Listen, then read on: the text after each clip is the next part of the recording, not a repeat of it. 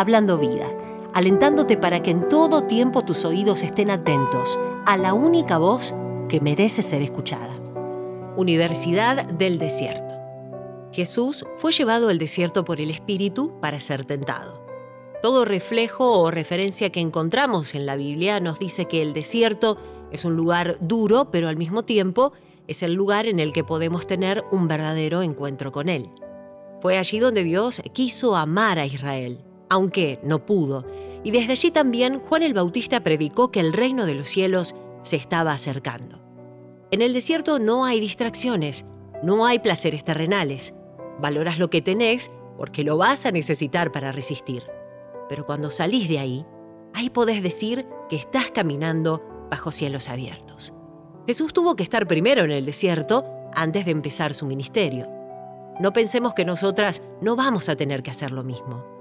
No te quejes cuando tengas que estar ahí. No extrañes nada de lo que antes te rodeaba.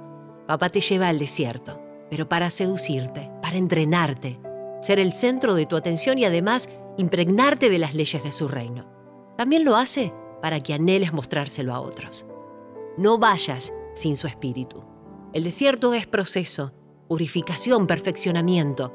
Es la única universidad que nos habilita para salir de ahí con cielos abiertos y siempre a nuestro alrededor. Hablando vida, entrando a la universidad y vivenciar los cielos abiertos.